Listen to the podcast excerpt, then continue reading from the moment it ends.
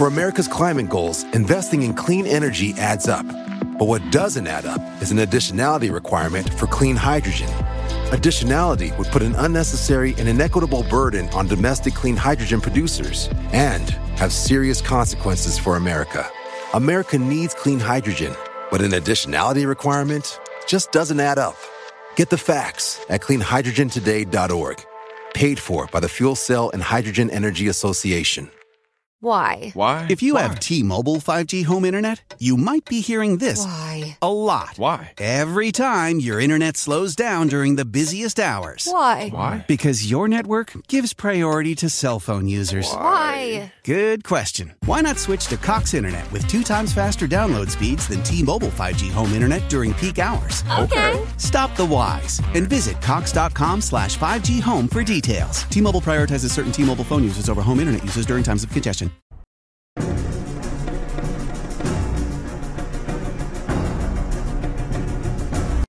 Hola, ¿qué tal amigos? Sean bienvenidos a un capítulo más de Podcast Extra Anormal. Mi nombre es Paco Arias y estoy muy feliz de estar nuevamente aquí con todos ustedes. Esta ocasión es una ocasión verdaderamente especial porque nos acompaña alguien directamente desde el estado de Veracruz, exclusivamente y exactamente de Catemaco, Veracruz. Hoy está conmigo Esaú Abraham, conocido como El indio negro servidor, amigo. Gracias, Muchísimas amigo. gracias. Bienvenido, gracias por estar con nosotros.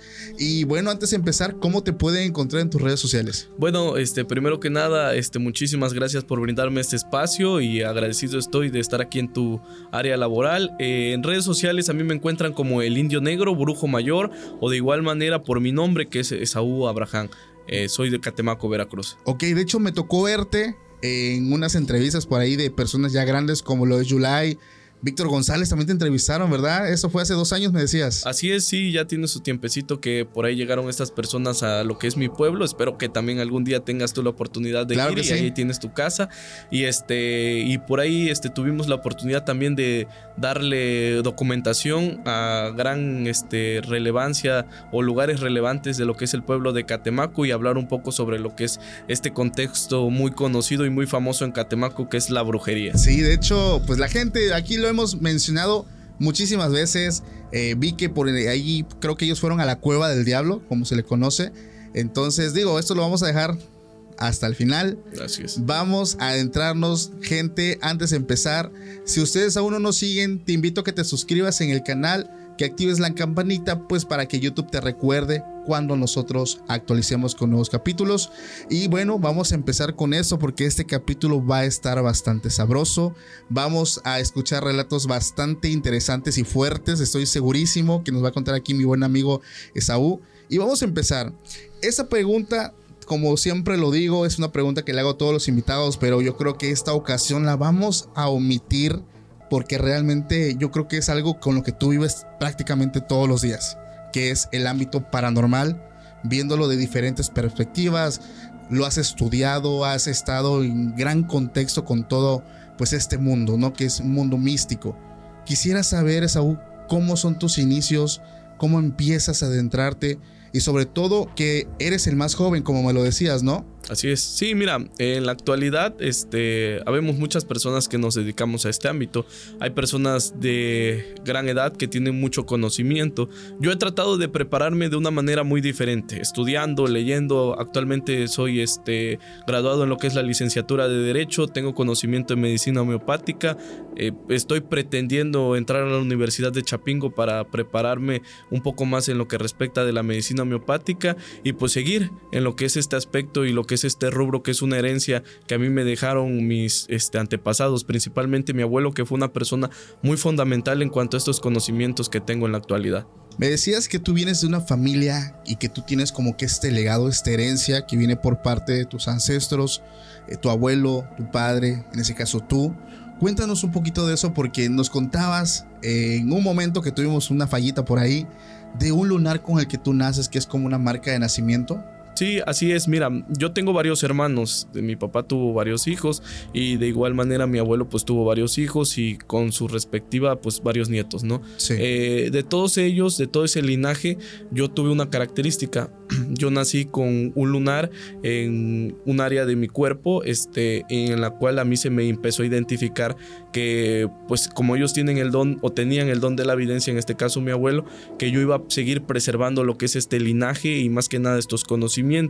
De ahí fue como que toda mi niñez pues fue un poco común, pero a la vez no. Común para mí porque pues me empecé a adaptar a todo lo que yo veía, lo que conocía, lo que percibía, pero pues para los demás tal vez no, ¿no? Yo desde muy joven empecé a tener curiosidad en todo y me gustó mucho leer, entonces este era como que para mí yo veía un libro y pum, me lo devoraba y así empezó a pasar con libros pues con mucho misterio, con mucho ocultismo, libros muy fuertes como libros de nigromancia, libros en donde se hablaba sobre la magia negra, sobre la magia blanca que tenía mi abuelo y afortunadamente los tenía a la mano. Entonces, este empecé a desarrollar pues un gusto por lo que es ese tipo de rama y ahí fue que me fui expandiendo en cuanto a conocimientos. Ya cuando quise ver, pues yo ya tenía una capacidad a muy corta edad de poder llevar a cabo algún tipo de sucesión para que este pudiese yo ocupar el lugar de ellos.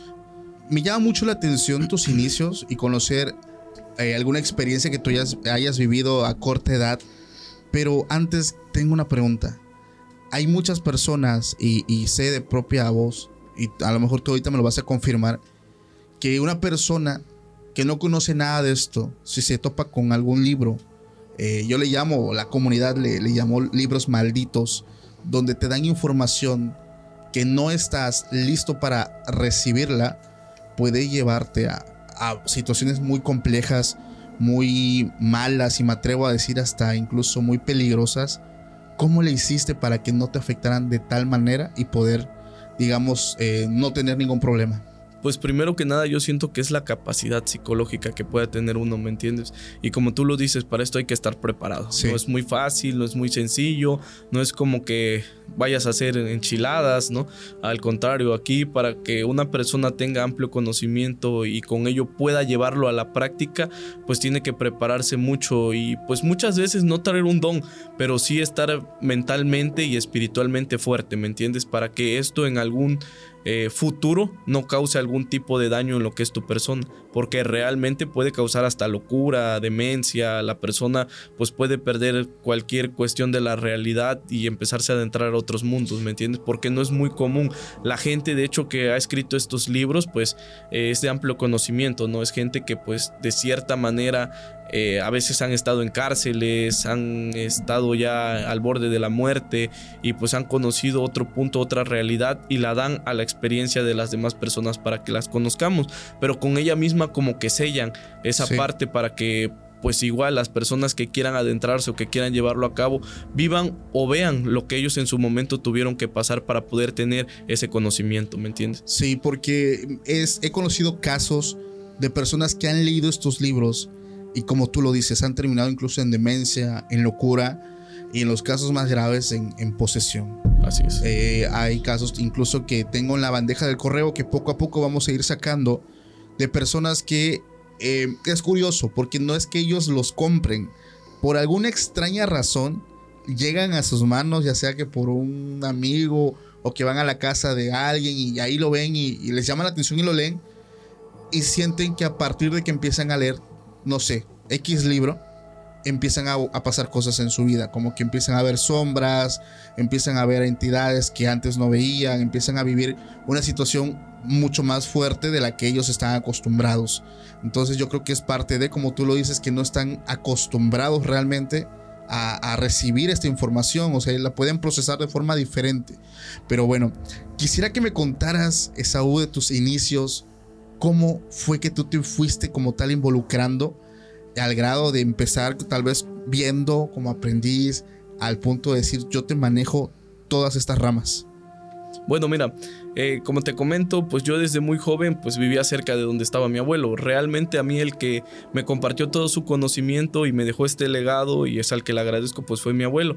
¿Por qué? Pues yo me acuerdo que llegaba de la escuela y a ver a mi abuelo, ¿no? Y este y era pues donde él tenía su casa, ahí mismo tenía su recinto, su templo, como comúnmente se les Sí. conoce.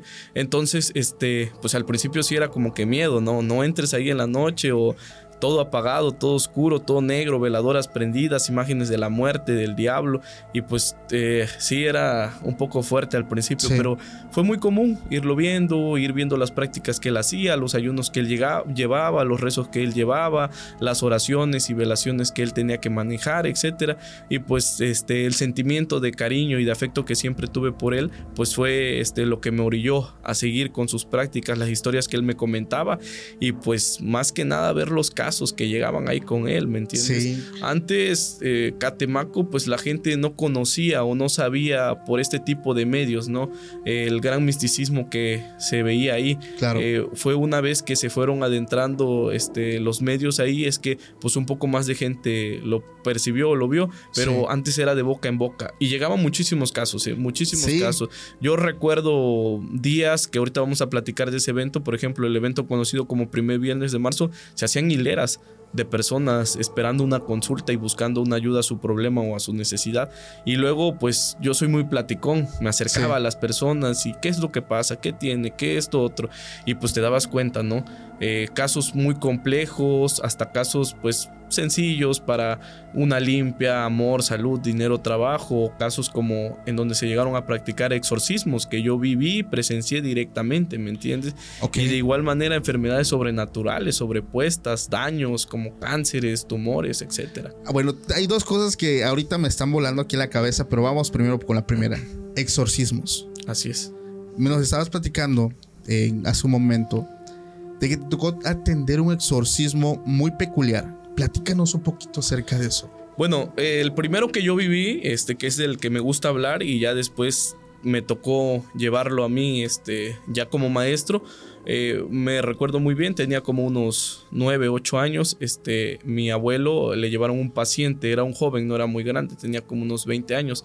Ya realmente su materia física, es decir, su cuerpo ya estaba muy afectado, el espíritu estaba encarnizado ya en la persona, a él lo tenían ya amarrado con cadenas, ¿me entiendes? Él ya tenía pues este no rasgos humanoides pero sí ya tenía ciertos comportamientos él este pues a- animales no o sea ya no se comportaba de una manera pues humana digámoslo así y este tú realmente le lanzabas una pregunta o querías saber algún tipo de información ya su mente era muy vaga era muy ya tenía una demencia muy fuerte me entiendes ¿Y si lo lograron ayudar? O sea, ¿logró quedar libre? ¿O, o qué pasó ahí? Es un proceso, es un proceso, Sí. pero sí se pudo. Este, afortunadamente fue uno de los casos de éxito también de mi abuelo y que logró también salir adelante. Pues como te digo, era una persona muy joven, con mucho futuro, ¿no? Y pues este, la gente pues en su necesidad, en su desesperación, pues acude a todo tipo de prácticas y más que nada prácticas eficaces para que la persona pues vuelva en sí. Y más que nada porque esa es una práctica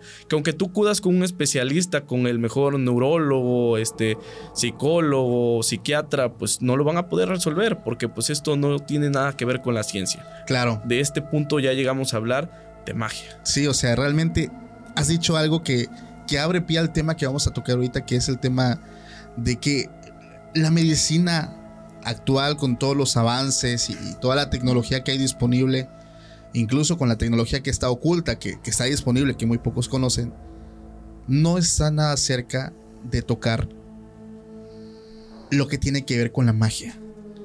Muchas personas, hay un doctor con el que tengo este, comunicación, no sé si en algún momento has escuchado que luego hablo de él, que él tiene como un amuleto que le permite ver más allá de lo que la gente ve. Entonces él dice, llega gente a mi consultorio con dolencias y yo veo sombras muy grandes, negras que vienen detrás de ellos. Yo sé que lo que esta persona trae no tiene nada que ver con, con alguna enfermedad, sea, eh, ocasionada o, algo natural. Aquí estamos hablando de un ámbito sobrenatural al 100%. Por mi profesión yo no les puedo decir, vete con tal persona porque mi, o sea, como que él entra como en un conflicto. Así es. Él trata como que manejar la situación y cuando ya hay mucha confianza, llegar al punto de decirle, ¿sabes qué? La verdad, lo que te pasa es esto. Así es, claro. Porque análisis, nada. Estudios, nada. Y eso pasó con el caso de mi abuelita, que, que probablemente para ese punto ya haya salido la segunda parte del capítulo con mi madre, pero fue una situación muy similar. O sea, recurrimos a muchos especialistas y todo era desahuciado, o sea, está desahuciada, eh, daño múltiple, eh, orgánico, o sea, los, los órganos dejaron de funcionar, la edad, y ahí, o sea, pero quisiera que me comentes cuál es la enfermedad que han llegado ustedes a curar.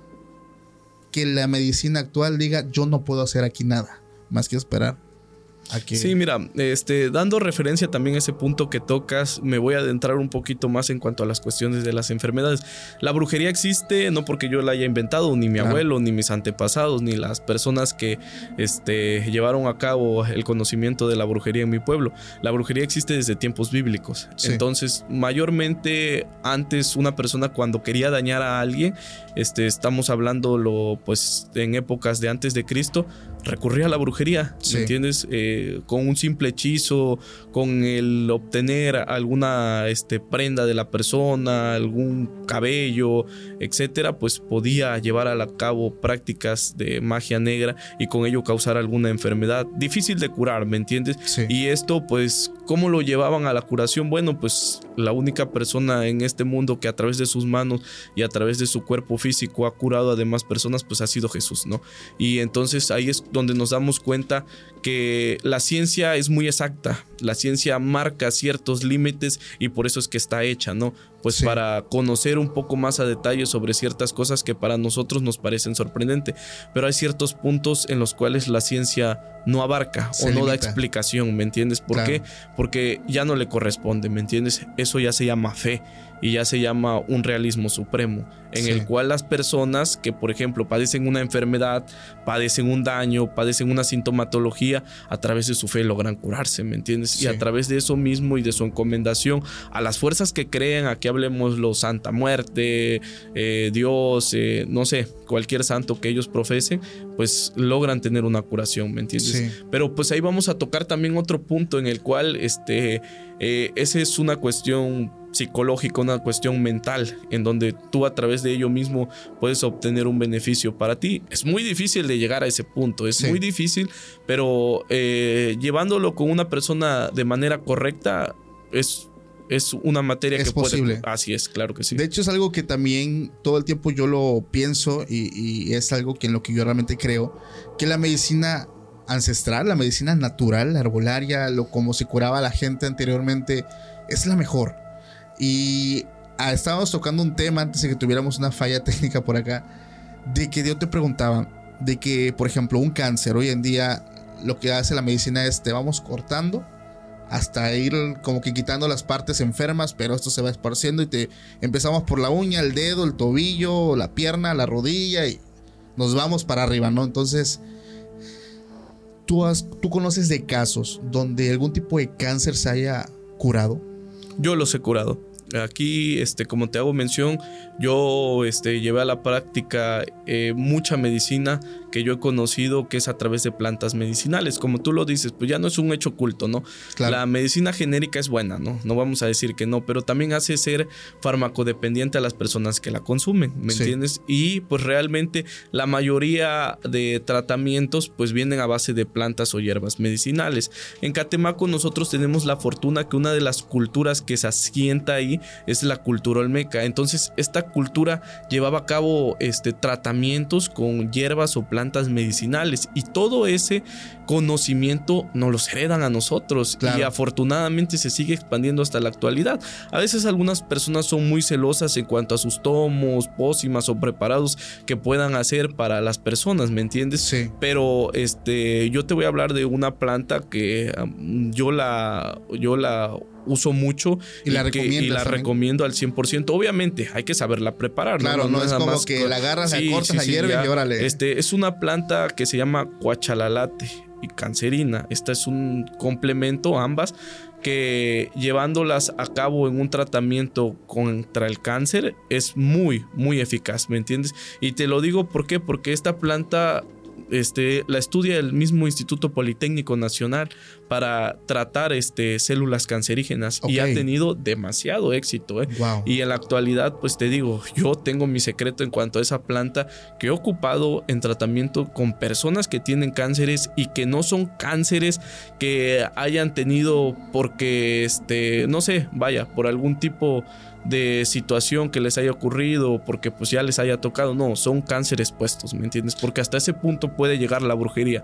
De a- Cánceres puestos. Así es, cánceres que te provocan, enfermedades que te provocan directamente, tumores, mm, pues como te lo digo, ¿no? Ya es algo que la ciencia no se explica, ni el médico como tal cuando van, lo visitan, o sea, pueden estar con tratamientos de los más caros, de radiaciones, quimioterapias, radioterapia nada. y nada. Y aquí llegar a este punto ya es más que nada la fe lo que lo va a mover y obviamente la garantía de que a través de esto la gente sí se puede curar.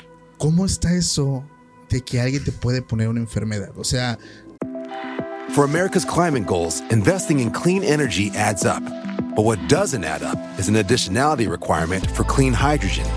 Additionality would put an unnecessary and inequitable burden on domestic clean hydrogen producers and have serious consequences for America. America needs clean hydrogen, but an additionality requirement just doesn't add up. Get the facts at cleanhydrogentoday.org. Paid for by the Fuel Cell and Hydrogen Energy Association. How powerful is Cox Internet? So powerful that one day, your daughter will be able to simulate a soccer match against some of the world's best players right from your backyard. Get gig speeds powered by fiber from Cox. It's internet built for tomorrow, today. Internet delivered through Cox's hybrid fiber coax network. Speeds vary and are not guaranteed. Cox terms and other restrictions apply. Llega alguien, me imagino alguien llega a tal recinto y digo, ¿sabes qué? Tal persona, no sé, quiero que le des un cáncer a él y a su familia o él y a su mamá, no lo sé, ¿cómo es?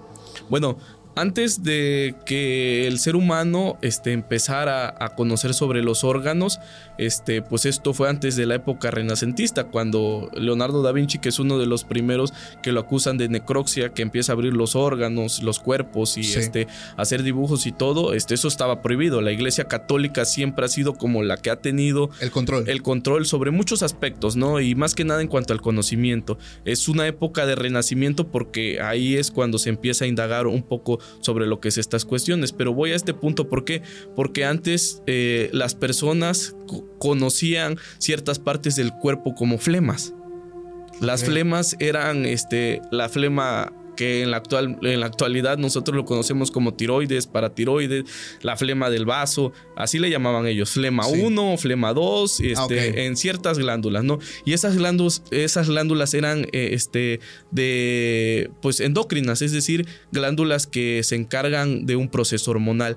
Entonces, ellos saben, ¿sabes qué ocupaban para hacer algún tipo de maldad y daño? Un sapo Un sapo. un sapo, ¿me entiendes? Que es muy común esa Sí. práctica hasta la actualidad, ¿me entiendes? El sapo lo ocupaban con el fin de provocar una enfermedad hormonal, ya sea en la mujer, en el hombre, y a través de ello empezar a desarrollar muchos tipos de enfermedades, ¿me entiendes? Crónico-degenerativas, que así le conocemos en la Sí. actualidad, eh, enfermedades cancerígenas, que así le conocemos en la actualidad, y así un sinfín de enfermedades que pues ellos mismos los trataban, ¿me entiendes? Sí. con sus hierberos, con su gente de mayor confianza y los trataban de una muy buena manera, ¿me entiendes? Había muchas curaciones, muchos casos de éxito y pues se llevaban a cabo como tal, ¿me entiendes? Oye, ¿qué función tenía el animalito ahí? O sea, ¿lo hacían como en un ritual? ¿Se lo daban? ¿O, o cómo? Sí, era un ritual Era un en ritual. donde ocupaban algún tipo de pues prenda que la persona haya utilizado o te digo, lo más común, lo más común, un cabello de la persona. Un cabello, ¿no? Sí, sí, así ADN es. de... Sí, así es. ¿Para Wow. qué? Para que se supiera eh, directamente a qué materia se iba a atacar. Sí, porque bueno, tengo entendido y he visto que siendo, siendo realista, dentro de este mundo hay mucha gente que no es eh, brujo, que, que busca realmente, mm, pues digamos, forma de joder al, prójimo, ¿no? Entonces, eh, hay personas incluso que, no sé, llegan a pedir algo que hasta no es de la persona, pero te garantizan que te hacen algo. ¿Esto es posible o forzosamente tiene que ser algo de la persona?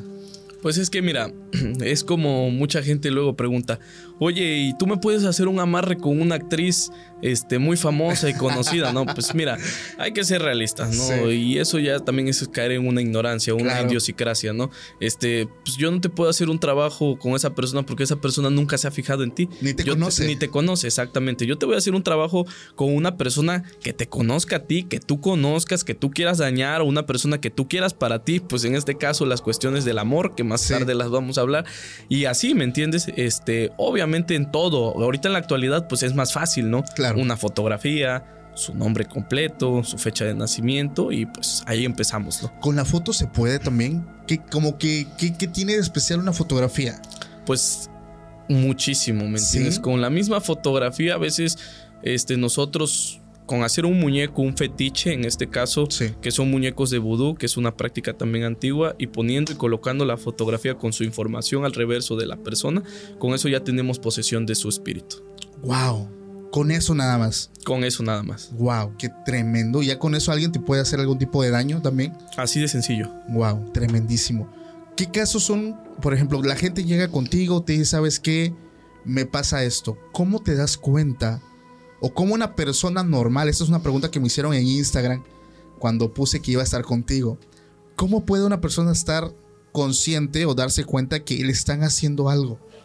Pues mira, a veces la persona no lo logra percibir o la persona es escéptica, porque en la actualidad hay mucho escepticismo o Sí. mucho temor en que una gente consulte o pregunte a una persona de mi ámbito sobre alguna enfermedad, sobre algo o algún síntoma o alguna sintomatología que ella sienta o esté viviendo, ¿me entiendes? Pero este yo a veces con el simple hecho de verlas, me estoy dando cuenta si esa persona está afectada. ¿Por qué? Porque tengo el don de la clarividencia. Y la clarividencia Sí. no significa ver este, el futuro o ver más allá de la persona. No, la clarividencia es percibir el mismo espíritu, el mismo aura de la persona y ver si esta persona tiene algún tipo de daño o maldad. Pero para que la persona también se adentre un poco más y pueda percibirlo de la misma manera que uno, nosotros practicamos algo que se llama limpia espiritual que es con un huevo, ¿sale? Y a través del huevo y con una tirada de cartas, nosotros podemos percibir si en la persona se está practicando algún tipo de maldad, de daño o de magia negra, ¿me entiendes? Y a través de eso nosotros saber cómo vamos a tratarlo. Claro, en ese caso, cuando se trata de un trabajo de magia negra, hablamos de que para, en este, en este caso, por parte de ustedes, es a veces complicado, eh, no sé, romper con ese trabajo. Pues no, porque pues ya nosotros ya tenemos los conocimientos de cómo hacerlo. El que a veces no quieran llevarlo a cabo, pues Eh, sí lo es, o sea, para mucha gente, ¿no? Porque mucha gente sufre mucho, créeme. Yo en la actualidad manejo las redes sociales y mucha gente se comunica conmigo, ¿no? Y mucha gente, casos en los cuales han tratado y han tratado y han tratado y la gente no les da respuesta, ¿no? ¿Por qué? Porque pues a lo mejor sí conocen un poco, pero no están tan adentrados, ¿me entiendes? Muchas Sí. veces puede ser un muñeco el cual estén practicando algún tipo de este, hechizos o velaciones o hasta un entierro en un panteón o hasta un trabajo con algún animal, ¿me entiendes? Para hacer este tipo de magias hay muchísimas formas, ¿me entiendes? Sí. Para dañar a alguien es muy fácil, es muy sencillo, ¿me entiendes? Con el simple hecho de que tú hagas una sombra y yo pise tu sombra, yo te estoy deseando envidia, o sea, yo te estoy deseando una salación, ¿me entiendes? Con ese simple hecho, ¿me entiendes? Y así Sí. hay muchísimos, ¿me entiendes? Muchísimas cosas sencillas, escupir cerca de tu sombra. Eso te iba a decir, ese le he visto mucho de que alguien se te acerca y te escupa cerca, Así ¿no? es, claro que sí. Es una forma como de dañar y también repeler tu, tu energía, ¿me entiendes? Sí. Y este, y pues formas de protegerse también hay muy sencillas y muy buenas, pero a veces la gente por desconocimiento, te digo, por eh, satanizar un poco esto, no las lleva a cabo. Por ejemplo, el ombligo, este, en cuanto al plexo de energías, es el punto de energía más grande que está abierto, ¿me entiendes? Entonces, cuando nos reunimos con muchísimas gentes, muchísimas personas, yo siempre recomiendo que el ombligo se lo tape, ¿me entiendes? ¿Para qué? Para que no se absorban las energías que hay alrededor, Sí. ¿me entiendes? Y para que la persona no reciba ningún tipo de daño, un tipo de corriente negativa. Que hay daños que son muy fuertes, que no nada más haciendo eso Sí. vas a poderlos quitar, ¿no? Claro. Pero pues que eso te ayuda. ¿Cuáles son, Esaú, uno de los trabajos más fuertes que te han llegado a solicitar o que tú sepas que alguien pidió? no sé, alguien que llegue y te asombre lo que está pidiendo, incluso te ofrezca algo fuera de lo común. Mira, yo te voy a decir algo y quiero que queden entendido para todas las personas y ahí me doy cuenta de que la, lo que está escrito, lo que está escrito en la Biblia es profético. Y Sí. hablo de este punto porque más adelante vamos también a tratar lo que es estas cuestiones. No porque practique yo este rubro significa que estoy peleado con el conocimiento o con lo que viene este, en la palabra de Dios, ¿no? Como Sí. tal. Yo trato de que la gente lo perciba o lo vea diferente para que también lo entienda en cuanto a este punto y se dé cuenta que son realidades que no están desapegadas y que de hecho esto pues no nació pero sí se pudo este, visualizar desde la época de, de este, antigua, ¿no? Y es que la maldad iba a aumentar siete veces en nuestros tiempos. Y eso es una realidad. Y te voy Sí. a decir por qué. A mí me han tocado casos en donde mismas familias se destruyen por herencias, por dinero. Mismas personas mandan a matar a sus hermanos, familiares, por dinero, como te lo vuelvo y te lo repito, que es una de las prácticas más comunes. ¿Por envidia? Envidia, obviamente, por salarlos, porque su negocio florece más, porque su negocio está vendiendo más o porque simplemente me cae mal, vaya. Cuando una persona no sabe controlar sus emociones y es vaga en cuanto a lo que pide y lo que quiere, es capaz de mandar a hacer lo que sea, ¿me entiendes? Sí. Y yo voy a algo, o sea, nosotros por eso estamos ahí, ¿me Claro. entiendes? Yo no voy a juzgar a una persona que viene y que se acerca conmigo porque la persona ya está decidida. Yo tengo el conocimiento para hacer una invocación, para ayudarlo a llevar a cabo esa petición y que la persona pida lo que tenga que hacer. Él ya sabe la pena y las circunstancias que va a pagar más adelante Claro. pero está dispuesto a hacerlo como tal. ¿Por qué? Porque su odio, su, eh, su cegamiento de ira lo está haciendo llevar o llegar hasta ese punto, ¿me entiendes? Y trabajos fuertísimos, pues para mí es muy común escuchar que alguien quiera matar a alguien más, ¿me entiendes? Y pues no es algo fuera de la realidad, lo han hecho. Como te digo, enfermedades puestas, enfermedades sobrenatura- sobrenaturales como cánceres, este, tumores, etcétera, también la gente lo pide muchísimo, ¿me entiendes? ¿Hay algún caso, Esaú, que nos quieras platicar?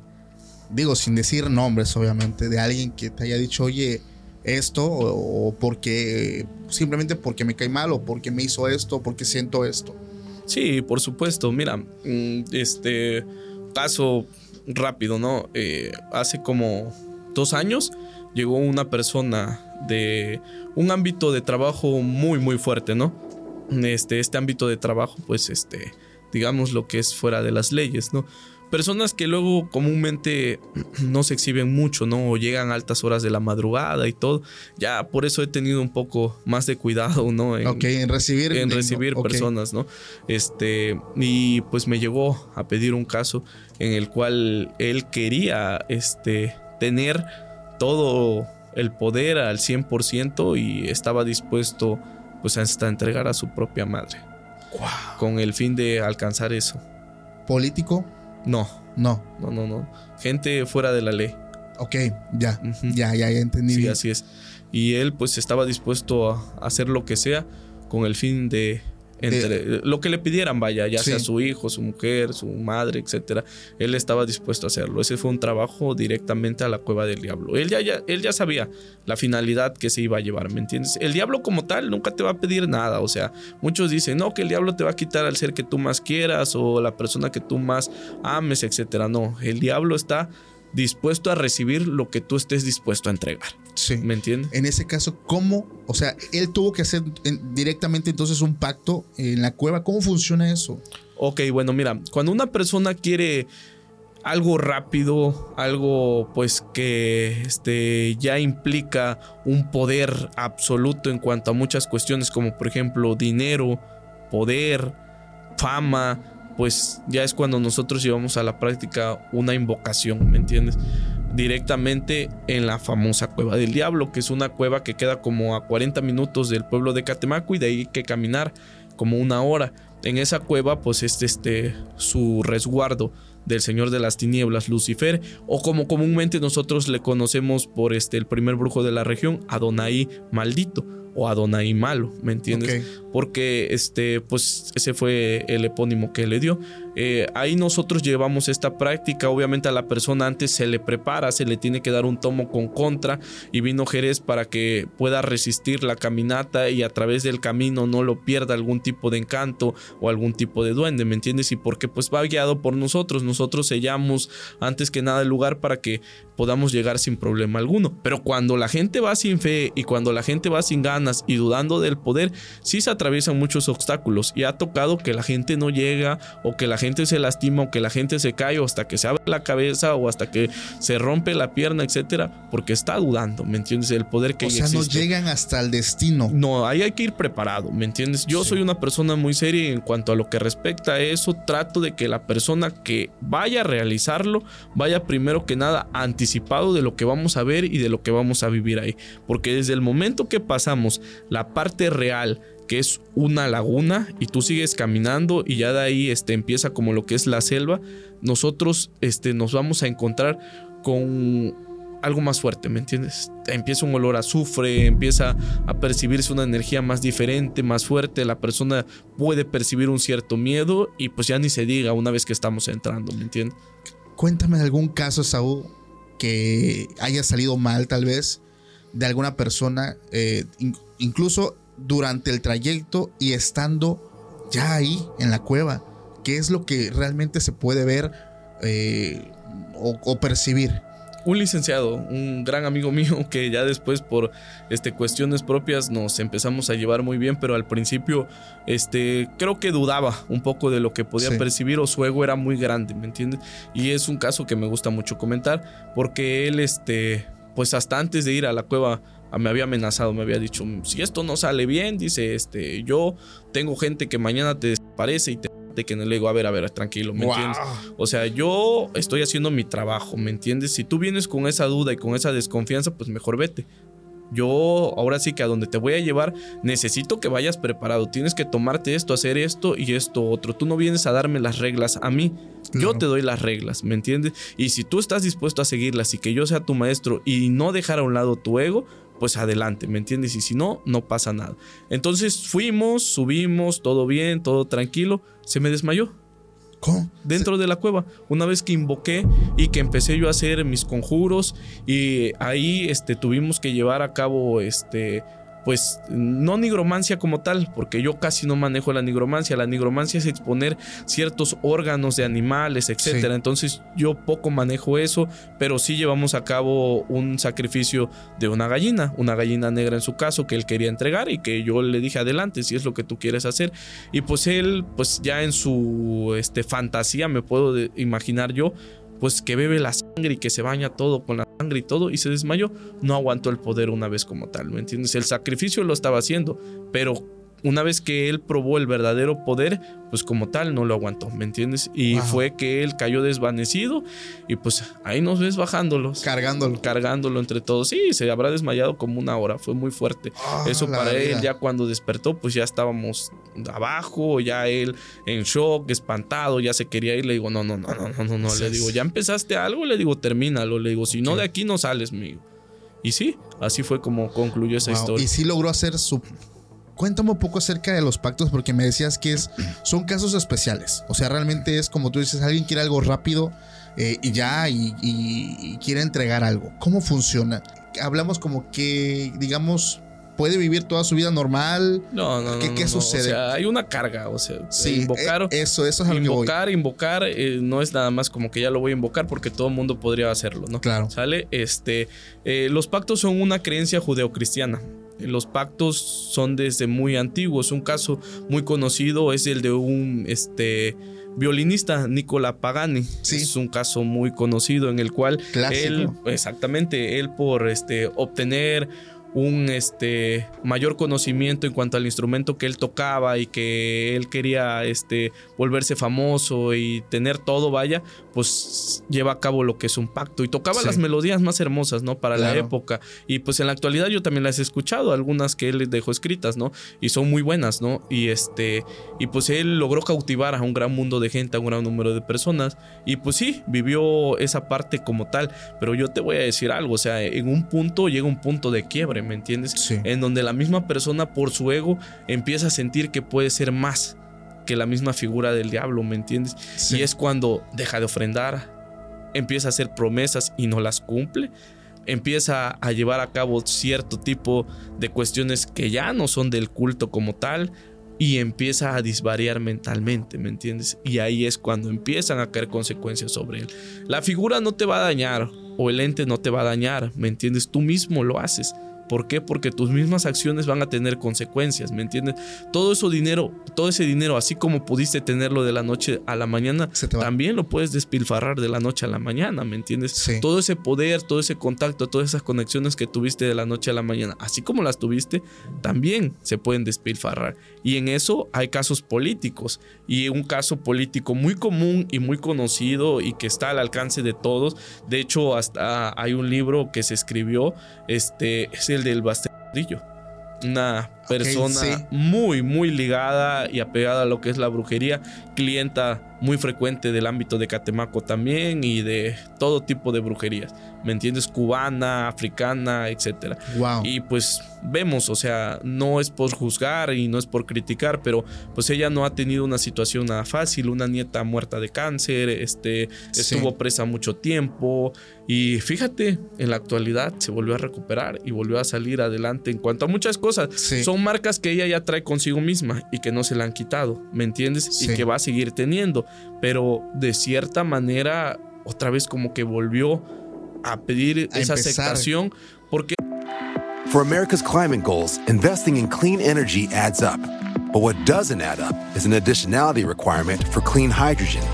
Additionality would put an unnecessary and inequitable burden on domestic clean hydrogen producers and have serious consequences for America.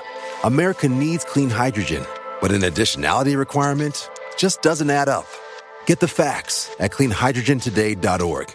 Paid for by the Fuel Cell and Hydrogen Energy Association.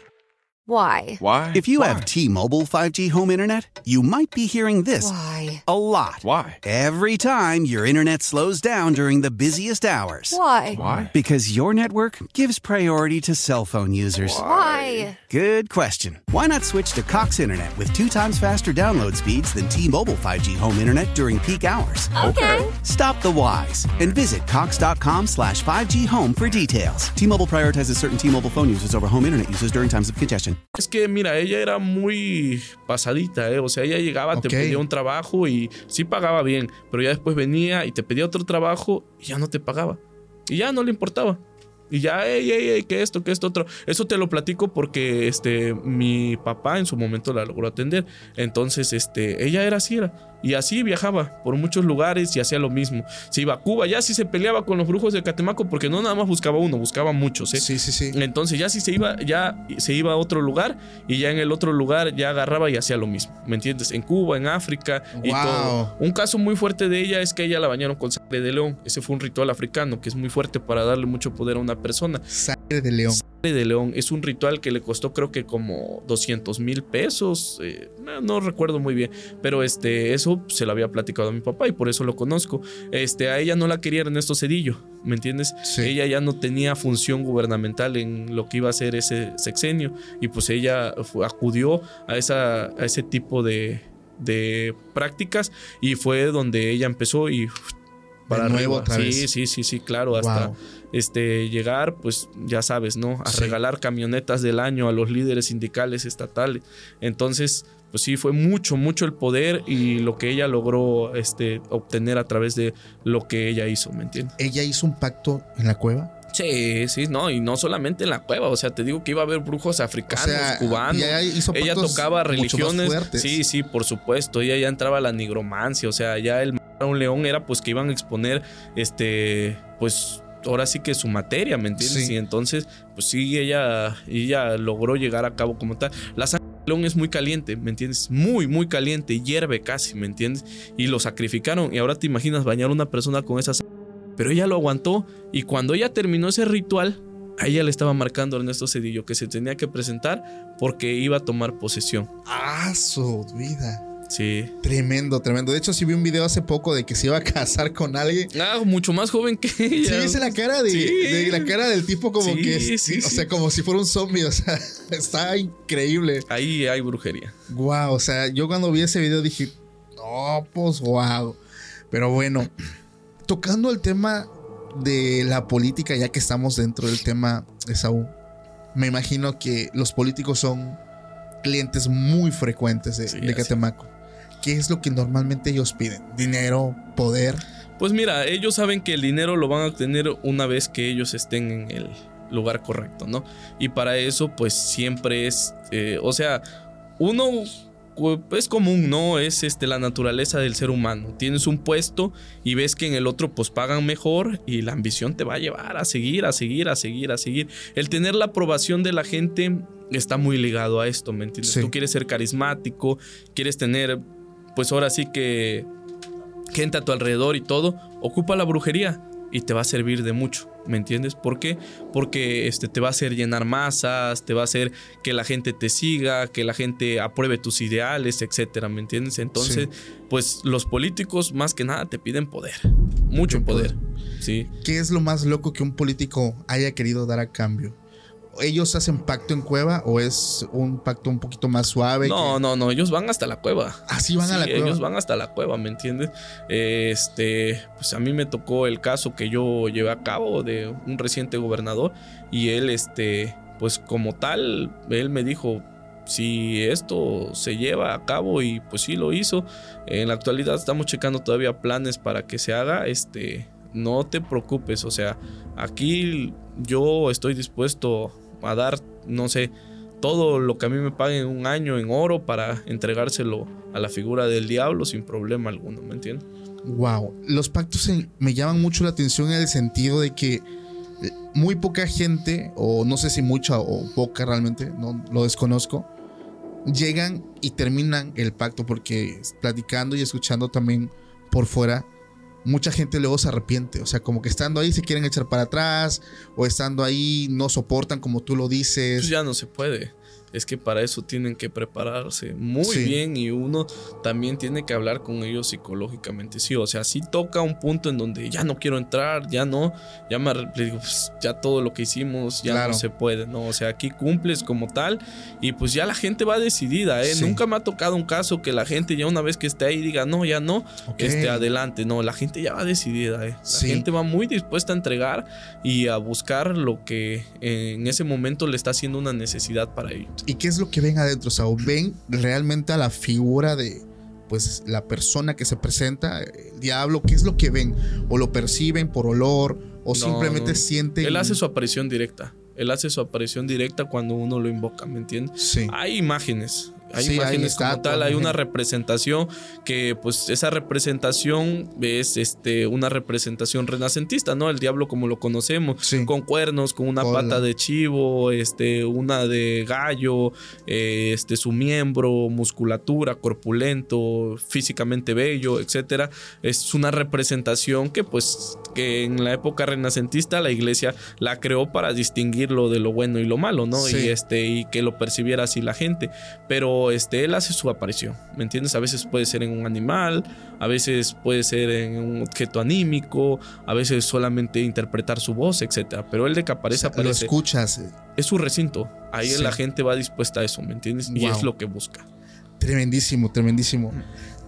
¿Qué tan común es que alguien te pida un pacto en cueva? O sea, que- o sea, ¿es algo que ves cada mes, cada seis meses o algo que veas una vez al día? Pues no una vez al día, pero sí, por el mes te echas unos 3, 4 por ahí. ¡Wow! Y en su mayoría, poder, dinero, mujeres. Sí, sí, este, amor, salud. Hay mucha gente que está muy afectada de salud y que dice, sabes que a mí no me trates con nada que tenga que ver con magia blanca. Yo ya he tratado esto, esto, otro. A mí llévame a la cueva. Yo le voy a pedir al diablo directamente por mi salud, que él me cumpla y yo le cumplo con lo que él me pida o yo otorgo esto, esto, otro, ¿me entiendes? Ya la gente va dispuesta, ¿me entiendes? Y esas personas, por ejemplo, que, que no piden dinero, que no piden poder, que después les pueda ocasionar un, daño en automático, sino que pidan, por ejemplo, únicamente salud, un ejemplo. ¿Tienen alguna repercusión ellos una vez que hacen el pacto por el hecho de lo que están haciendo? Pues mira, yo, este, este punto que tocas es muy importante y es bueno, ¿no? Hay misma gente que no, o sea, ni siquiera ni por salud, ni por amor, ni por dinero, ni por trabajo, simplemente por devoción. Agarran y dicen, ¿sabes qué? Yo quiero ser un luciferino. Quiero entregarme directamente este, con el diablo y ser parte de su creencia, de, pues, de su linaje y, este, adorarlo y pues eh, entregarme a él directamente, ¿me entiendes? Sí. Y pues ellos ya saben, ¿no? O sea, todos aquí estamos en el entendido de que tenemos una condena al final de nuestros días. Unos creen o creemos, porque pues yo tampoco puedo decir que sea verídico, porque yo no he regresado de la muerte Claro. y he visto qué es lo que se vive al final. Sí. Este, que pues vamos a pagarlo ya sea en el cielo o en el infierno. Está escrito bíblicamente, Sí. ¿no? Y así es como se percibe. Pero yo siempre digo que el pago es aquí, ¿me entiendes? Ok. Pero fíjate que a mí me ha tocado conocer casos de personas o gente que se ha entregado con tanta fe y se ha entregado pues con tanta devoción a eso y están bien, ¿me entiendes? Porque han cumplido Sí. y son gente que luego ni pide. O sea que simplemente te digo, lo hace por culto, Claro. ¿me entiendes? Y su misma fe, su misma devoción hace que las cosas que ellos tienen en mente les salgan bien. Ok. ¿Cómo manejan ustedes? Tocas un punto muy importante: cielo e infierno. ¿Cómo, tú, cómo lidian ustedes con este tema? Eh, Tú personalmente, ¿qué piensas que hay más allá el día de mañana que Saúl cierre los ojos y se apaguen los focos? Pues mira, yo siento que nosotros como tal, nuestro cuerpo, pues se va a quedar aquí, ¿me Sí, entiendes? la materia. Este, la materia como tal. Pero no sé, en el huevo, cuando uno lo lee o lo interpreta, nosotros marcamos tres partes, ¿me entiendes? Y que es algo muy bonito y que a mí me gusta mucho hablar de eso. El cuerpo, el espíritu y el alma.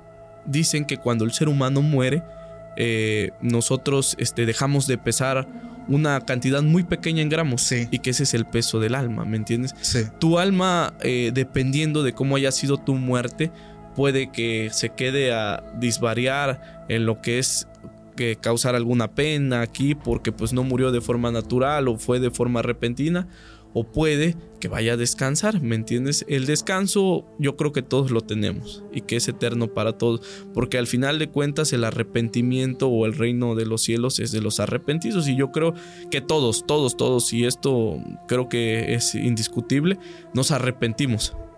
En el último momento que tenemos vida nos arrepentimos. ¿me Pero ¿qué pasa en el Por- caso? ¿Por qué? Porque todos en ese momento que nos vamos a morir decimos, ya no me quiero morir. ¿Me Sí, entiendes? claro, ya no quiero. O sea, Exactamente, aunque hay, sean personas que se hayan suicidado, que se hayan matado, en un momento ellos dicen, ya no me quiero morir Sí. o no es lo que yo quería, ¿me entiendes? Claro. Me arrepiento de lo que he hecho. Wow. Entonces, pero ustedes como tal, eh, o personas, por ejemplo, como tú le decías, luciferistas, ¿es ese Sí, es el sí, luciferinas, Lu- luciferinas. ajá, luciferinas. ¿Qué piensan que hay más allá después de la muerte? Después, o sea, piensan que Es que todos tenemos un pensamiento conforme lo que vamos leyendo, Sí. conforme lo que vamos indagando, ¿me entiendes? O sea, Claro. nadie como tal te va a decir, ¿sabes qué? Yo viví o vi esto. La otra vez también leía sobre una persona, sobre las personas que se ahorcadas, ¿no? ajá, Este, y eh, una persona exponía su situación, que él quiso sentir, o sea, qué es lo que veía una persona cuando este, se ahorcaba, ¿no? Entonces le Sí. dijo a su esposa, me voy a ahorcar, en el momento que tú me veas, pum, me quitas y este, y no dejes que me muera. Y la persona exponía que cuando él se estaba ahorcando, que llegó a un punto en cuanto a su realidad, que el diablo se le subió con dos sacos de, de oro este, guindando y le brincaba, ¿me entiendes? Le brincaba, le brincaba, le brincaba. Y ahí es donde él le decía, esto es lo que querías, esto es lo que vas a obtener. Entonces su mujer, viendo la acción, porque pues para esto la persona no sabía, la, la mujer, y lo quita y entonces él es donde dice, ¿no? Que él había tocado o visto en este caso la acción de Sí. la figura del diablo en cuanto a la muerte, ¿me entiendes? Porque fue algo que él deseaba o que él provocaba en esos momentos y él se arrepiente, ¿me entiendes? Dice, si esa es la manera en que me voy a morir, o sea, es eso, esto es como tal uno de los casos y he Sí. escuchado así sobre muchas situaciones de gente que sí ha muerto por segundos y que ha vuelto a Ha vivir, vuelto, eh, ha vuelto, o sea, y ellos platican, ¿no? El cielo, un lugar muy hermoso, lleno de flores, fuera de la realidad. Yo en lo personal, y tal vez me pueda equivocar, ¿me entiendes? Sí. Y Sí, es este, una opinión personal. Exactamente. En cuanto a mí lo que respecta, yo creo que sí existe. Tanto lo bueno como lo malo, pero aquí. Aquí. ¿Me entiendes? Aquí, aquí una vez que nosotros, este, pues nos transformamos ya en otra materia, pues tenemos planos en diferentes maneras. Podemos volver a renacer, podemos volver a resurgir, podemos volver a vivir en otro plano astral, etcétera. Pero nuestra alma siempre tiene que tener un fin. Sí. Y sí, o sea, muchas veces, como dicen, son siete veces o etcétera, ¿no? Pero para mí, en lo personal, sí debe de existir también el cielo y el infierno, pero cada quien lo va a ver a su modo, ¿me entiendes? ok, ¿tú crees en la reencarnación? Yo creo directamente Sí. en la reencarnación. De que nosotros podemos. eh, de hecho, me acordé hace mucho un cortometraje que se llama El Huevo. No sé si alguna vez lo viste.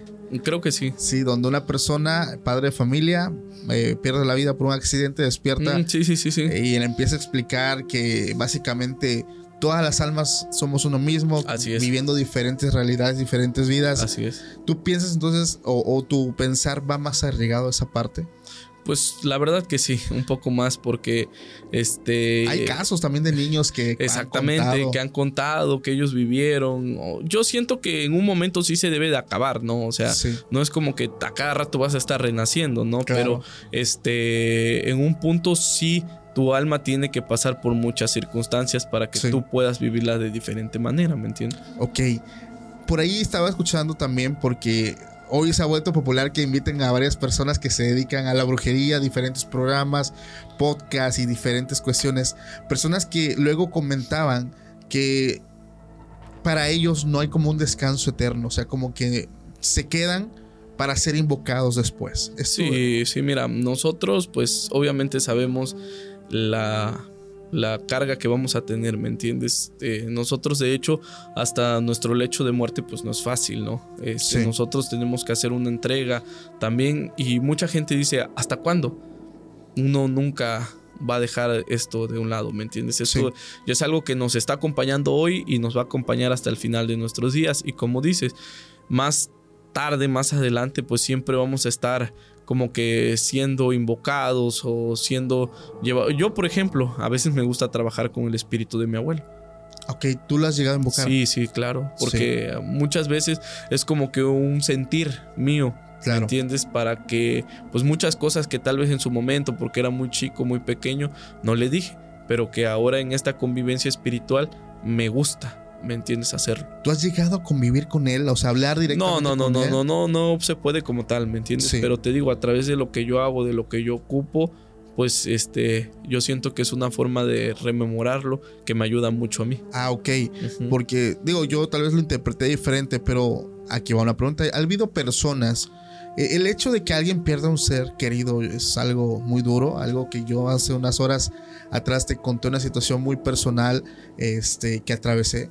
Pero ha habido personas que han recurrido a la magia para querer, no sé, escuchar nuevamente esa voz, para, digamos, eh, sentir como que ese acompañamiento nuevamente y no sentirse, pues vaya otra vez solos o como que lo extrañan. Ah, esto pasa, o sea, que alguien de alguna u otra forma quiero que, no sé, invocar a tal persona y quiero hablar con él, quiero Sí, estar claro, sí existen personas. Yo no tengo ese don. Yo, este, para serte sincero, no tengo ese don, pero tengo conocimiento de personas que a través del espiritismo pueden invocar el espíritu de una persona y este, mucha gente lo hace como forma de despedirse, ¿no? Pero pues yo, este, hace poco acabo de perder un amigo, este, cliente mío que se volvió muy, muy amigo mío y este, y él pues no andaba en cosas buenas, ¿no? Pero hicimos una grandísima amistad y lo desaparecieron. Entonces, este, pues yo tenía ya ciertas circunstancias y todo, no pude despedirme de él, pero la verdad, este, porque pues nunca encontraron el cuerpo ni nada, ¿no? Y yo tení- tengo más o menos la localización de dónde está, pero pues no es como que uno pueda llegar, ¿no? Claro. Entonces, este, recurrí a eso porque me hacía falta, ¿me entiendes? Sí. Esta persona hizo una comunicación muy fuerte conmigo y este, y yo tenía que hacerlo, ¿me entiendes? Y este, pues sí, sí lo hice porque pues era necesario para mí también. Pero ahí hablas con él directamente con Sí, su sí, sí, espíritu. sí, sí, ya ahí directamente con él, sí. Wow. Oye, ¿qué tan común es que personas, ¿cómo los llamas tú? Cuando te refieres a alguien, ¿cómo dices? No legales o fueras de Sí, pues eh, personas fuera de la ley, ¿no? fueras de la ley. Ándale, ese es el término. Recurran a la brujería. Muchísimo, Porque muchísimo. me han llegado historias. Una vez conté una que se hizo súper viral. Que no sé si la visto por El ahí. Zika. eh, que el vato que mandaron a Sí, sí, agarrarse sí. contra un nahual. Sí, sí, claro. Y me llegaron. Yo soy de Oaxaca, eso no es novedad. Claro. Mucha gente de la sierra de Oaxaca, muchísima, me empezó a escribir. Y ellos me decían. Se fueron a los comentarios del video, de- al clip que se viralizó. Ja, ja, ja, ja, esta gente que, pues, de cuál, de cuál fuma, que para que andemos iguales y que no sé qué. O sea, obviamente, pues no lo creen, ¿no? Y no con eso quiero decirle que es real. Cada quien, la gente va a pensar, es su propio criterio, cada quien le va a dar el peso que quiera, ¿no? Pero mucha gente me escribió y me dijo, si supieras que hay casos aquí donde estos famosos nahuales cuidan realmente estos lugares que son de ellos. Entonces, esto, es- esto puede llegar a ser real. Sí, mira, eh, voy a tocar primero un punto y ya después otro sale. En cuanto a la gente que está fuera de la ley, pues es muy común. O sea, de hecho, este, pues no es tampoco como que ya de desconocimiento, pero Sí, eh, hubo una organización muy famosa, la de la última letra, ¿no? sí. este ellos hacían hasta rituales con humanos, ¿me entiendes? Preparaban hasta comida, o sea, con restos humanos. Ya ellos ya Sí. manejaban un tipo de canibalismo muy extremo. wow. Pero antes de ello, este, el líder para obtener mayor poder, para este, sentirse más fuerte que los demás, hasta se devoraba a sus órganos y en esto principalmente su corazón, ¿no? Era como que una forma de él de sentir ese, Poder. ese ego, ajá, esa idolatría que él mismo se sentía. O gente que, por ejemplo, hay una familia, este, Sí. eh, que hasta formó su propia religión, ¿no? O sea, y en donde ellos mismos se encargaban de, por ejemplo, San fulano de tal, ¿no? San fulano de tal, o sea, y el gremio sigue y es muy común verlo en este tipo de prácticas, ¿no? Y que la gente acuda y que lo siga venerando como tal, ¿me entiendes? Sí. Y así, o sea, sucesivamente este este estas organizaciones tienen este ya su fe prevista o puesta y son pues creo que los clientes más habituales en la cueva del diablo, ¿me entiendes? Ah, o sea, es normal. Sí, para Verlos en la cueva. For America's climate goals, investing in clean energy adds up. But what doesn't add up is an additionality requirement for clean hydrogen. Additionality would put an unnecessary and inequitable burden on domestic clean hydrogen producers and have serious consequences for America. America needs clean hydrogen, but an additionality requirement just doesn't add up. Get the facts at cleanhydrogentoday.org. Paid for by the Fuel Cell and Hydrogen Energy Association. hasta ha habido personas que pues ya ahorita que me viene a la mente han dicho yo te mato tantas personas y esta esa es mi ofrenda y a todos les voy a quitar no sé algo Sí, el corazón o Sí. esto otro esto otro y eso es mi ofrenda vaya o le la cabeza o alguna situación así me entiendes Tremendísimo. así de fuerte y pues el otro punto el de los nahuales Sí. ese es un punto también bastante interesante. Y digo interesante porque pues muchos de nosotros decimos, ¿y la brujería antes cómo era? Sí, bueno, mira, claro. la- la- el término del nahualismo es un término que está ligado a las, este, a las culturas mesoamericanas, principalmente, ¿me entiendes? Mayas, eh, olmecas, zapotecas, aztecas, etcétera. El nahualismo es cuando crece, ¿me entiendes? Entonces, este, este término trata más que nada sobre ciertas personas que tienen la capacidad de transformar su cuerpo físico en un cuerpo de un animal. Sí. ¿Me entiendes? Muy, muy, muy común. Este, esto con la intención de, por ejemplo, pues, este, hacer algún tipo de maldad, algún tipo de daño o hasta de proteger Claro. algún tipo de lugar sagrado. Sí. ¿Me entiendes? Eso es el término del nahualismo. Y sí, eh, en la actualidad, yo, en lo personal, sí he percibido algunos casos. De hecho, en Catemaco, hace mucho tiempo apareció un nahual que, por ejemplo, ellos se convierten a una cierta hora de la noche, pero Sí. tienen que volver a su cuerpo normal de humano a una cierta hora antes de que empiecen a irradiar los rayos del sol, porque si les llega a tocar un rayo del sol, ellos quedan en ese estado, ¿me entiendes? Y de hecho a ese nahual lo fue a traer este Lunán y ya de ya nunca se volvió a saber más de él.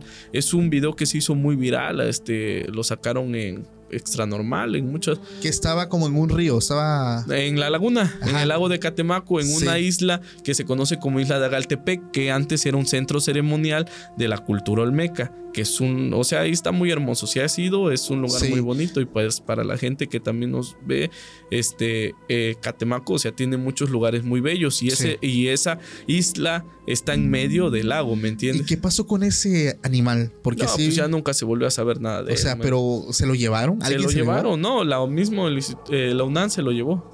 Wow. Sí, ya no se volvió a conocer sobre él. ¿Y qué tan.? Bueno, es que es el tema de los nahuales es un tema que yo he tocado muchísimo ampliamente, aquí. Ampliamente, varias historias.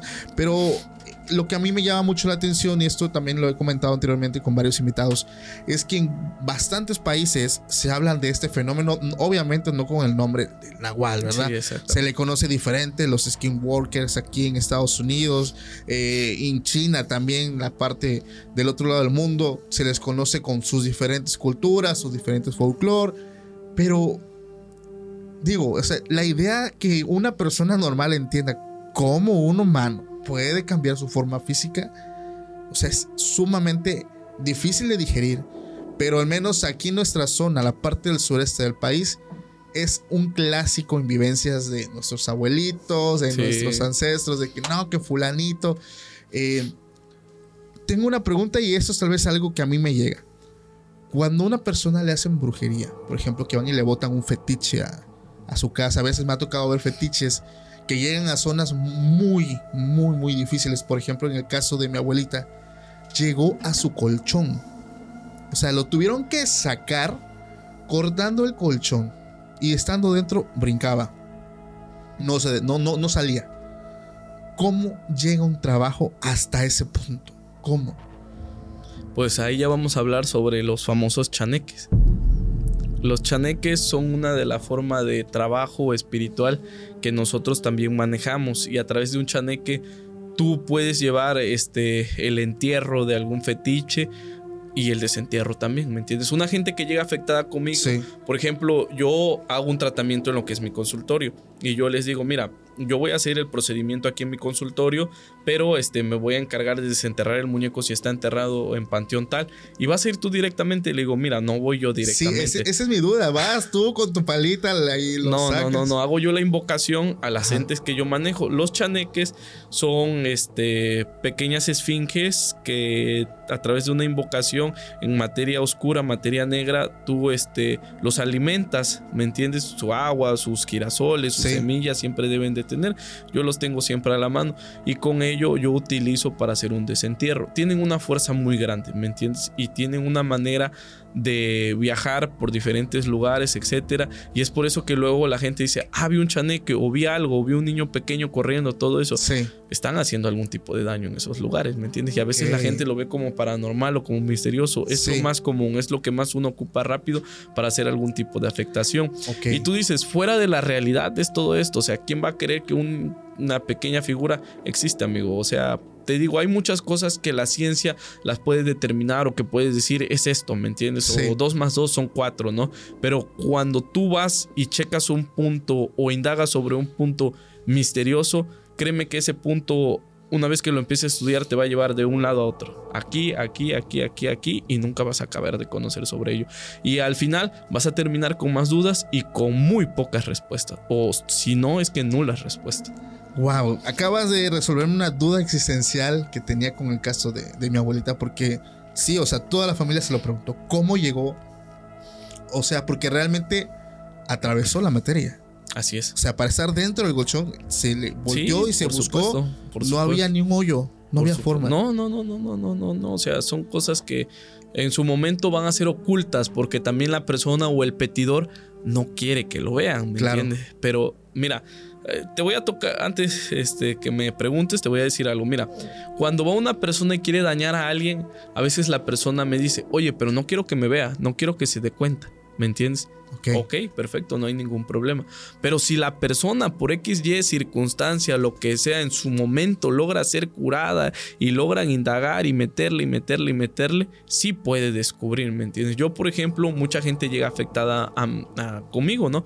Y luego, este, a la primera no les puedo decir, ¿sabes qué? Te afectó tal persona, ¿me entiendes? Pero si yo empiezo a indagar, indagar, indagar y la persona, por ejemplo, dejó botadas las, las velaciones o no siguió con lo que estaba haciendo o no le importó o la persona que la estaba tratando dijo, ¿sabes qué? Pues ya no te trabajo, este, ahí es cuando damos con el punto. ¿Y qué es, y qué es lo que pasa? Que una vez que nosotros sabemos quién es, pues podemos, en su caso, revertir la maldad, el daño, pero por sí misma la maldad y el daño va a regresar a quien lo provocó. ¿Me entiendes? Porque esa energía que despertaron no se puede quedar sin terminar para lo que le invocaron. Que o sea, regresa otra vez. y es Así cuando- es, claro. Eso es lo que siempre eh, también yo he comentado. Este, que esto como que se regresa porque es que me Sí se regresa, pero para que quede claro, para Sí. personas que no han cumplido o personas que en su caso ya no les importó seguir o personas que se hicieron pato, etcétera, ¿me entiendes? En esos casos sí se puede regresar. Y es que me asombra bastante lo que me dijiste, porque te lo juro que cuando te pregunté cómo llegan esos trabajos, jamás pensé que me ibas a decir chaneques. Pero ahorita me acabo de acordar de algo también que hablé en el capítulo con mi mamá. Es que mi abuelita, cuando todavía estaba en vida, decía que pequeñas cositas le brincaban aquí, o sea, y, le causaban dolor. Ella se quejaba. O sea, eran monitos. Ella obviamente estaba ya grande de edad. Y únicamente decía, monitos, mandan monitos y me están brincando. Y me están brincando y andan corriendo aquí alrededor de la cama. Y no manches, la presencia en esa casa, en ese cuarto, era tremenda. Sí, O sea, sí, estaba sí. fuertísimo todo eso. Y entonces vuelvo a lo mismo, o sea, le diste al clavo con el hecho de que cómo llegó ahí. O sea, lo que Sí. ella, ella lograba ver, ¿no? Pues es que te digo, o sea, es una realidad, ¿no? Y gente Sí. que conoce y que sabe, y en su momento, si ustedes lograron consultar a alguien, este, les debió haber dicho ese punto, ¿no? Pero si no, pues, este, es, siempre es bueno saberlo, ¿no? Para Sí. saber, ¿no? De qué manera mm, este, nos pueden atacar o hasta se puede llegar a un tipo de daño de esa naturaleza. Ok, mira, acabo de aprender algo de que, o sea, trabajar directamente con un chaneque, con una luz. La gente normalmente siempre digo que es este ser, pero siempre me lo ponen en los comentarios. ¿Qué es un chaneque? ¿Qué es? Respóndeles tú, a ver. Ok, un chaneque es una materia también de el rasgo mesoamericano. Es Sí. decir, más que nada en las culturas olmecas, mayas. los, los mayas le conocen como aluxes. Y, Ajá. y este, y nosotros en la cuestión olmeca le conocemos como chaneques. Son figuras, o sea, pequeñas, ¿me entiendes? Como vayámoslo a un término más común para la gente, duendes. Duendes, O sea, ok, más ni menos. Sin más ni menos. O sea, eh, la misma interpretación, todo. Hay muchos gente que compra sus duendecitos y la gente que los vende le dice, oye, tienes que tenerlo con maíz o con Semillas. con su agua, etcétera, ¿no? Pues nosotros los chaneques igual, los tratamos como unos niños. Yo les Sí. compro juguetes, los tengo siempre con sus les gusta mucho divertirse, son muy hiperactivos. ¿Tú los es- has visto? Sí, O sí, sea, sí. así, o sea, de forma, digamos, física. O sea, Sí, ¿no? yo tengo mis esfinges porque Ajá. esas son heredadas, son desde mi abuelo. Él las petrificó en esa materia y ya es como nosotros la, la lleva, llevamos lograr a la realidad, ¿me Sí. entiendes? Y es que las ocupamos, pero yo los trato, o sea, como mis hijos, vaya, Sí. ¿me entiendes? Y sí, o sea, personalmente yo los he visto porque yo los invoco, ¿me entiendes? Y porque yo les dejo una encomienda luego y tampoco me gusta estarles como que, este, pues molestando mucho en su en sus horas, ¿no? Y este les dejo una encomienda y ya cuando al otro día ya está todo listo y todo, yo ya tengo todo lo que yo necesitaba, ¿no? Por ejemplo, un muñeco recuperado, un daño este que quería yo saber, visualizar o algo y ellos ya me tienen y pues agradecerles, ¿no? ¿Me entiendes? Claro. Tenerlos bien pues para que pues sigan fluyendo de la misma manera. Quiero que me platiques, Esaú. Hay un tema que me llama mucho la atención. Últimamente aquí en el podcast hemos estado este, tocando algún tipo de eh, casos que tienen que ver con las famosas bolas de fuego. Digo, popularmente se sabe que te dicen, no, pues es una bruja. Sí. Es una bruja, no son brujas, están jugando y así. ¿Qué son realmente esas bolas de fuego? Pues mira, la interpretación que te vuelvo y te repito se les da son de brujas, ¿no? Este, y como dicen, juegan, hacen sus actividades, es lo mismo, o sea, este, yo te lo voy a poner en este plano. Y ahorita ya también no es nada que esté fuera de la realidad. En cuanto al ser humano, nosotros tenemos una interpretación de la realidad muy mínima. Con esto me refiero a que, por ejemplo, el espectro acústico, nosotros lo escuchamos a una determinada este, pues decibeles, de, ¿sí se llaman? decibelios. Eh, ajá, decibelios. Y este, pero hay sonidos que, por ejemplo, pueden ser interpretados por nuestro corazón, por, por este, nuestro cerebro, etcétera, ¿no? Y pues de igual manera, o sea, hay muchas cosas que nosotros vemos con estos ojos y que son interpretadas de diferentes maneras, ¿no? Y que nosotros estamos tan acostumbrados a una realidad que solamente podemos percibir esto. Y voy a esto porque, por ejemplo, los perros los perros tienen otra percepción visual muy diferente a la de nosotros. Comúnmente eh, luego dicen que si te pones la lagaña de un perro vas a ver muchas cosas, pues que no, ¿no? Entonces, sí, es un clásico. Exactamente. Entonces voy y, y toco este punto. ¿Por qué?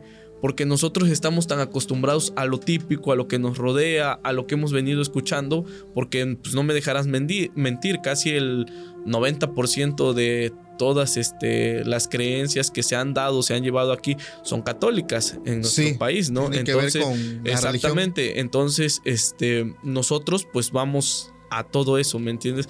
A que si nos dicen eso es malo o eso no existe o eso no se ve, nos quedamos con eso, ¿me entiendes? Pero una vez que tú empiezas a indagar y empiezas a conocer, tú puedes ver otra realidad y yo te puedo asegurar que casi el 100% de la población en el mundo ha tenido o ha visto un suceso paranormal, ¿no? Sí. Porque pues no está fuera de la realidad. A veces esa, esa, ese plano en el que ellos están trasplaza nuestro plano y nosotros lo podemos percibir como tal. Sí. ¿Me entiendes? Entonces, eh, todo esto, pues como voy a tocar un tema, ¿no? Nosotros antes de que este, tuviéramos una ideología católica, pues no la teníamos con ello vino la colonización. Cuando nosotros nos colonizan, pues hacen a un lado todo lo que nosotros creíamos, todo lo que nosotros sabíamos, todo lo que nosotros conocíamos, ¿me entiendes? Sí. Pero ahí está. O sea, y a veces su forma de interpretarlo es mandando ciertas señales, ¿me entiendes? O nosotros viéndolas de esa manera, ¿me entiendes? Pero si nosotros no hubiésemos tenido nada que ver con todo eso, tal vez todavía tendríamos contacto con aluxes, con chaneques, pudiésemos percibir otras realidades, transformar nuestra mente eh, de diferente manera para poder tener conocimientos más amplios, más abstractos o más complejos, ¿me entiendes? Sí. Wow, entonces e, es, es real entonces este género. Es, es real, es muy real, es muy real. Este, te vuelvo a repetir, eh, desgraciadamente está como que, pues para todos, muy poco creíble, ¿no? Sí, de hecho es algo que la gente no, pues no lo cree, siendo realistas, o sea, pero solamente la gente que lo ha vivido son personas que te dan el, pues el voto de que sí es cierto, ¿no? Así es. Que esto se ve, pues muy, muy comúnmente en lugares como ranchos, como ya localidades pues bastante alejadas, ¿no? Al menos aquí en Oaxaca o sea, un clásico de que lo vean allá en los cerros. Mi madre fue pues, pues, testigo de, esas famosas bolas de fuego. Pero quiero preguntarte algo, ¿tú conoces a alguien? O sea, que digas, no, pues yo conozco a que, que, maneja ese tipo de magia, porque o son las, las, ¿cómo se le conoce? Las brujas antiguas, las wicas. Pues este, en Catemaco, mm, pues ya hay muy pocas personas que tengan este precedente en lo que es este ámbito. Es como, por ejemplo, o sea, una pregunta que puede ser, ¿tú conoces un nahual de viva voz o de viva persona o de viva físicamente? Pues no, no, porque pues ya creo que ya también son un poco celosos en cuanto a eso. Brujas yo considero que sí debe de haber. Comunes allá en el pueblo de Catemaco no son y no he conocido tampoco a alguien directamente. Escuché alguna vez este, de un cliente que este, su abuelita eh, era una bruja y que todavía vivía. Este, él venía de Salamanca, Guanajuato, era de allá, y que este, tenía este, la facultad la señora. Pero pues para eso te digo, o sea, ya, ya ese conocimiento no es que esté perdido, pero ya es muy celoso, ¿no? Sí, sí, sí. Wow, que todo lo que nos platicas está bastante interesante. De hecho, aprovecho para decirle a la gente, si el video les está gustando, deja tu like, suscríbete al canal. Recuerda también que las redes sociales de nuestro invitado se encuentran en la descripción del video para que ya no tengas que andarlos buscando, ya vas directamente, le das el clic y puedes dar, ¿estás, ¿estás activo alguna red social donde estés más activo, este Saúl? Eh, Facebook. Facebook. Sí. Ok, el- Instagram el- también. Sí, Instagram también. Ok, hay un mensajito y ahí de volada contactan Sí, sí, contigo. sí, que por supuesto. Y. WhatsApp también. Y si alguien, por ejemplo, me está viendo del otro lado del mundo que te quiera pedir algo, ¿se puede? Sí, por supuesto. Te voy a dejar mis redes y todo, mi número telefónico más en específico, Ok. porque pues es lo que uno trae más a la mano, ¿no? Ok. Este, el número telefónico, WhatsApp y- cortito. Y, rapidísimo, ahí se les contesta y se les da una asesoría. Ok, está ahí bastante interesante. Amigo, ¿algo con lo que quieras finalizar antes, pues ya de darle fin a este capítulo? Bueno, pues este, primero que nada agradecerte y pues yo traigo un obsequio para ti que me Gracias. gustaría hacer presente en estos momentos. Mira, esto es conocido como colmillo de coyote. Es un colmillo de coyote que va engarzado en plata. Sí. Este, ese colmillo de coyote se engarza en plata o en oro como una especie de protección para la persona que lo va a utilizar o que lo va a llevar consigo. Sale, tú te lo tienes que guindar con una cadena de oro, de plata, de la que tú gustes, Ok. siempre con el pico apuntando a tu corazón. ¿Sale? Ah, ok, ok. ¿Para qué? Pues para que a ti te proteja. El Sí. colmillo de coyote, y tal vez no tocamos este punto también, el coyote es un animal muy poderoso, muy Sí. eficaz.